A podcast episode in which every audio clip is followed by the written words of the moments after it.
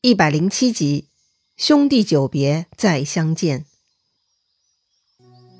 上一回咱们说到，关羽一行借宿郭家庄，但是这家的少东家是个小混混，半夜出来偷赤兔马未遂，就向黄金土匪告密，鼓动黄金土匪来抢劫赤兔马。没想到呢，这个叫裴元绍的黄金土匪头子呀，居然听说过关云长的大名。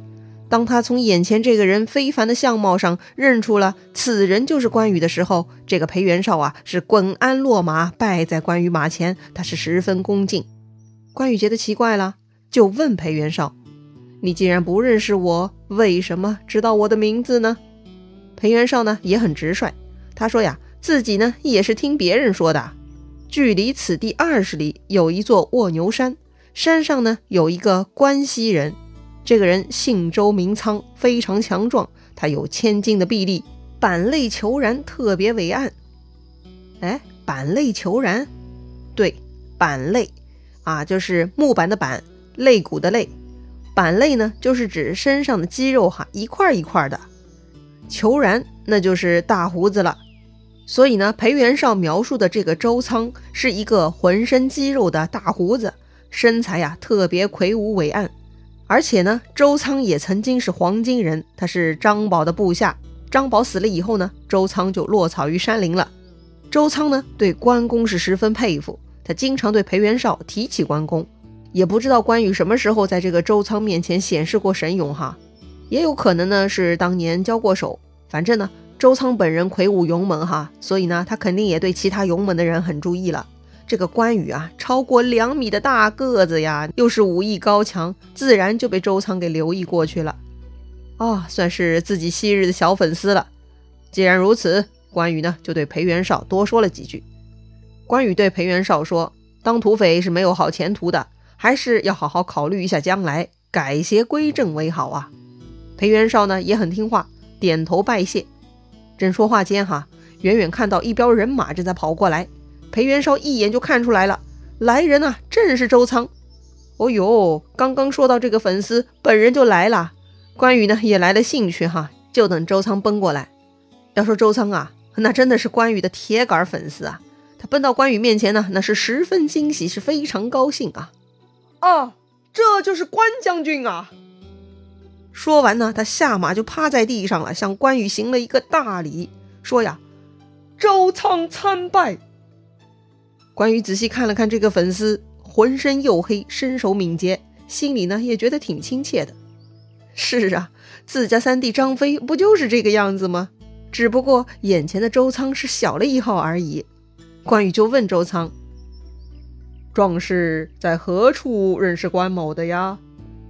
周仓就说了啊：“当年呢，自己跟着张宝的时候就见过将军啦，只恨当年自己是黄金贼，身份各异，没办法跟随。”太遗憾了。关羽捋捋胡子，点点头。周仓说的没错呀。周仓呢，接着说：“今日有幸拜见将军，愿将军不弃，收为不足。我周仓愿早晚伺候，驾车御马，随从效劳，死也甘愿呐。”哦呦，这个话说的还真的是诚意满满呐。关羽有些心动了，就问周仓。如果你跟了我，你的这些手下怎么办呢？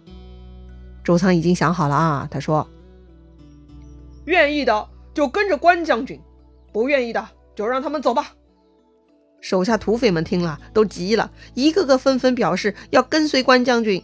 哈，这下有意思了啊！这个莫名其妙的，这个关羽就招到一个小分队了。但是招募人员可不是小事儿，需要经过嫂嫂们的同意才能操作。于是关羽就去禀报嫂嫂了。那个甘夫人说呢：“叔叔，你自离开许都，一路上经历了多少艰难，都没有要军马相随。前面廖化要跟你，你拒绝了。如今为什么要收容周仓这些人呢？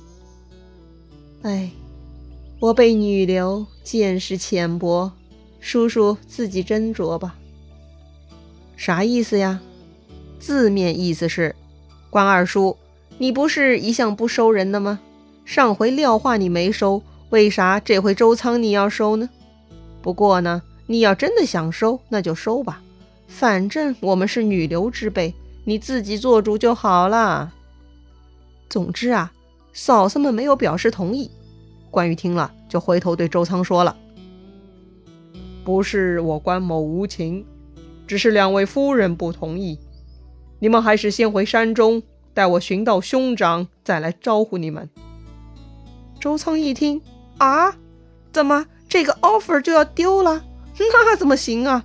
下一次还不知道啥时候才能见面呢，又没有联系方式啥的，所以啊，周仓急忙磕头再求。周仓觉得。自己沦落为贼寇，就像深陷泥淖。这回遇到偶像，而且偶像已经松口，愿意接纳自己，那就是个重见天日的好机会呀！怎么可以轻易放过呢？所以周仓非常果断哈，既然不能整个队伍加入，那就自己一个人追随关公吧，当关公的仆人随从，这总可以了吧？小弟们嘛，就让他们跟着裴元绍混吧，今后总有机会再相见的。哦。这么说好像还是可以考虑的。关羽呢，又去问嫂嫂们的意见，果然呢，甘夫人就同意了。一两个人加入当随从，问题不大。得到了夫人们的指令呢，关羽就让周仓去转移队伍了。没想到裴元绍也不肯接受。哈，土匪还嫌人多吗？那倒不是啊，只是裴元绍也想跟随关羽，所以他也想遣散队伍了。这下周仓就劝裴元绍了。兄弟啊，队伍还是要的。你要是也跟着走了，兄弟们全部失散了，将来怎么聚在一起呢？不如你先带着大家，等我跟着关将军有了着落，我就来召唤你呀。裴元绍呢不太高兴哈，你周仓倒是一见到偶像就一走了事，这么好的事情也不带我。但是想想也没办法，关羽家的嫂嫂们都不同意，这也没辙呀。所以呢。裴元绍只能闷闷不乐地带着兄弟们走了。那说到这里，我们又得聊聊关羽了哈。为什么招兵这种显然是将军们可以在外决断的事情，关羽都要请示嫂嫂呢？他自己做主不就得了吗？难道刘备还会有意见吗？其实啊，关羽呢是有自己的逻辑的。就像他之前跟张辽介绍过的，关羽心中觉得跟刘备的关系有三层。一层是志趣相投的朋友，二是结拜生死的兄弟，第三层呢就是主臣关系。特别呢，当这个刘备的皇叔身份被皇帝认可以后，关羽的言行举止呢更是按照最后一种关系，也就是主臣关系来的。所以呢，他对两位嫂嫂哈，不仅仅是对兄长妻子的尊重，更是对待主母的规矩。关羽呢不会背叛大哥，所以他不会为自己招兵。就算招兵，那也是为了刘备的刘氏公司。那么刘氏公司是否要招人，得刘备说了算。如今刘备不在，那就得听刘备的老婆们了。这就是关羽的逻辑。哎呀，一个有能力的中正之人，实在太难得了。难怪曹操眼馋不已呀。好了，裴元绍带人走了，周仓呢轻装便从，跟着关羽扛大刀了。他们继续往汝南进发了。好了，说了这么久，刘关张三兄弟中还有一个人的现状哈，咱们一直没有更新，谁呀？那就是老三张飞了。上一次呢，张飞跟刘备一起从小沛出发，趁夜去偷袭曹操，没想到曹操那边看明白了天气预报哈，大风吹断青白二色牙旗旗杆，是有人偷营的预兆，所以曹操那一方早早做好了准备。结果呢，张飞跟刘备只能大败亏输了。之后呢？刘备一路奔逃，先去投靠了袁绍，再转去了汝南刘辟公都那里。而张飞呢？他直接跑去了芒砀山。是啊，在那个时代啊，有能力的走投无路的人，通常呢有两种去处。如果他有头有脸，像刘备这种皇叔哈，他就可以去投靠一些有头有脸的人物，成为座上宾。而张飞这种草民呢，也就只能像周仓、裴元绍一样进山当土匪了。当时呢，张飞带了十几个部下，就到了芒砀山，一下子就住了好几个月。期间呢，他们外出打听刘备的消息，路过一座古城，就入城借粮食。借粮食，呵 这个嘛，你懂的。这种借是强迫性的哈，反正谁都不知道啥时候能够还。所以呢，这个城里的县官他 当然是不同意喽。张飞一米九的大个头，凶神恶煞，对方不肯，他就发飙了。居然呢就把这个县官给赶走了。对的，就把这个县官啊从这个古城里头给彻底驱逐了，还夺了人家的官印，自己当官，占据了城池。是啊，人家张飞自从跟了刘备，也算见过世面了哈。他一度还是留守徐州这样的大地方，管理区区一个古城，自然不在话下。所以张飞比其他落草的贼寇都高级啊！高级在于呢，他不求抢夺金银财宝、欺男霸女，他只是占据地盘、权钱安身而已。再说了，到了东汉末年，很多军阀的地方管理权都不是中央任命的，完全是他们自己抢到的地盘，然后呢向中央申报，走个名义上的审批流程，此事就成了。因此，张飞占据古城的行为呢，就是缩小版的军阀抢地盘。跟之前吕布、孙策他们干的是一个套路，而且张飞比他们都好啊，他只是驱逐县官，并没有搞出什么流血事件。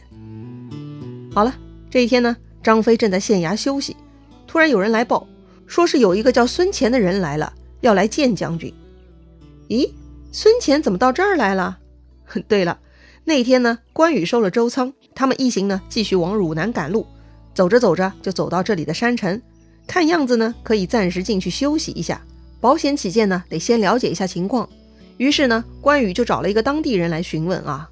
很巧，这个当地人呢，十分知道来龙去脉。他告诉关羽啊，这个古城前几个月被一个叫张飞的将军给霸占了，在此招兵买马，囤积粮草。如今啊，已经有三五千人马了，远近是无人能敌，十分厉害。关羽一听，哈哈哈，太好了！原来我家三弟就在这里呀！赶紧让孙乾进县城去通报，让张飞出来迎接两位嫂嫂。于是呢，孙乾就去找张飞了。张飞听说孙乾来了，很高兴，下令赶紧请他进来。估计孙乾有大哥的消息吧。果然呢，这个孙乾带来了一些更新。原来大哥刘备去了汝南呀。哦，关云长护着两位夫人也到了此地。嗯，什么？关云长，这厮居然还有脸活着！